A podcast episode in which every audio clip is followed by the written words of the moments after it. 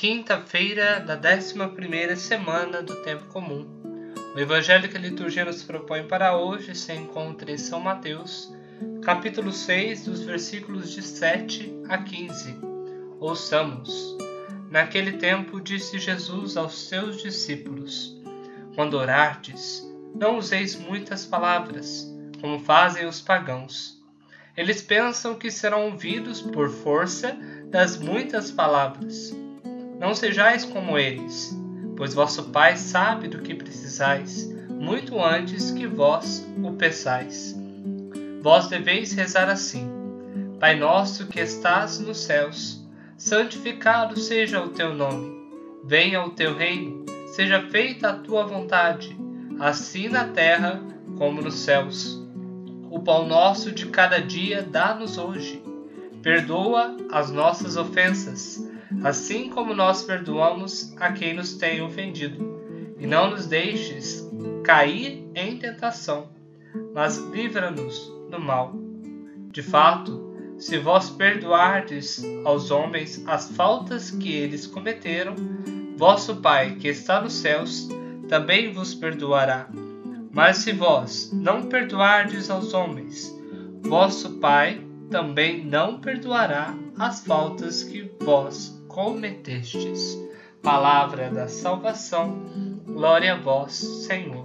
Amados irmãos e irmãs em Cristo Jesus, presenciamos hoje no Evangelho Cristo que ensina aos seus discípulos como devemos rezar ao Pai. O Pai Nosso é uma bela oração que traz em si sete súplicas ao Pai. Nós começamos, Pai Nosso que estás nos céus e depois já vem a nossa primeira súplica: Santificado seja o vosso nome. Santificar o nome de Deus significa colocá-lo acima de tudo.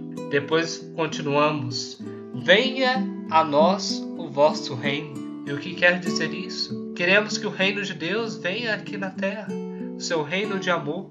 Esperamos confiante que tudo aquilo que ele pregou se realize e que possamos nos preparar para vivenciar bem o céu já aqui na terra. Seja feita a vossa vontade, assim na terra como no céu. Quando oramos para que a vontade de Deus seja feita de maneira universal, para alcance a todos os povos e nações, pedimos que a vontade de Deus seja feita no coração de cada homem de cada mulher e que possamos já experimentar a salvação pão nosso de cada dia dai-nos hoje. Pedir o pão para o nosso dia a dia.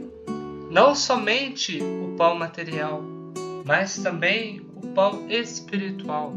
Pois não só de pão vive o homem, mas de toda palavra que sai da boca de Deus. Perdoai-nos as nossas ofensas, assim como nós perdoamos a quem nos tem ofendido. O perdão misericordioso do Pai que damos aos outros é inseparável daquele que nós mesmos procuramos em Deus. Nós devemos buscar o perdão sempre, e esse perdão emana da misericórdia de Deus. E não nos deixeis cair em tentação, porque nós corremos a cada dia e a cada momento o risco de negarmos a Deus, de negarmos a ajuda ao nosso irmão, de pecarmos.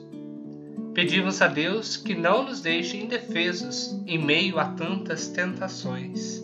E concluímos: Mas livrai-nos do mal, que o Senhor possa guiar os nossos caminhos.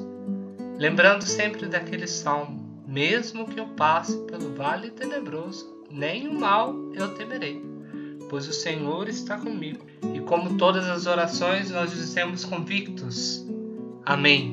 E o que quer dizer um amém? Assim seja tudo isso que rezamos, tudo isso que meditamos, seja feito segundo a vontade de Deus. Não são necessárias muitas palavras. O diálogo com Deus, a nossa relação íntima com Ele, não parte de pressupostos de quanto eu estudei, de quanto eu li a Bíblia, de quanto eu sei sobre a Bíblia, mas a nossa relação íntima com Ele, da nossa intimidade. Por isso nós lemos isso no Evangelho ontem. Quando orardes, entra no teu quarto, fecha a porta. E é bem isso mesmo. A nossa oração é particular. Nós devemos ter sempre um momento individual com Deus.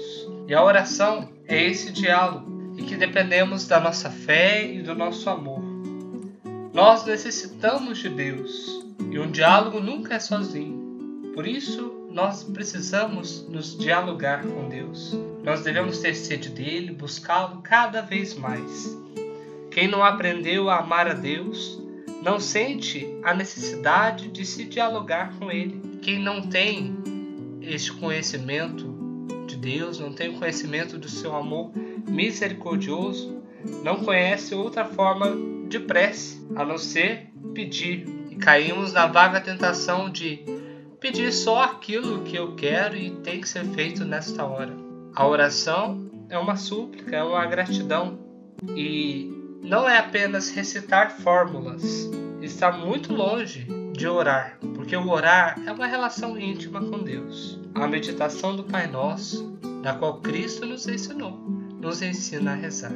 Que possamos hoje rezar um Pai Nosso, ofertando ao Pai a nossa vida, pedindo pelos nossos irmãos, sobretudo os que estão sofrendo com essa pandemia. Eu desejo que cada um de vocês estejam bem, que a paz de Cristo esteja na família de cada um de vocês. Estivemos unidos e sempre estaremos. Em nome do Pai, do Filho e do Espírito Santo. Amém.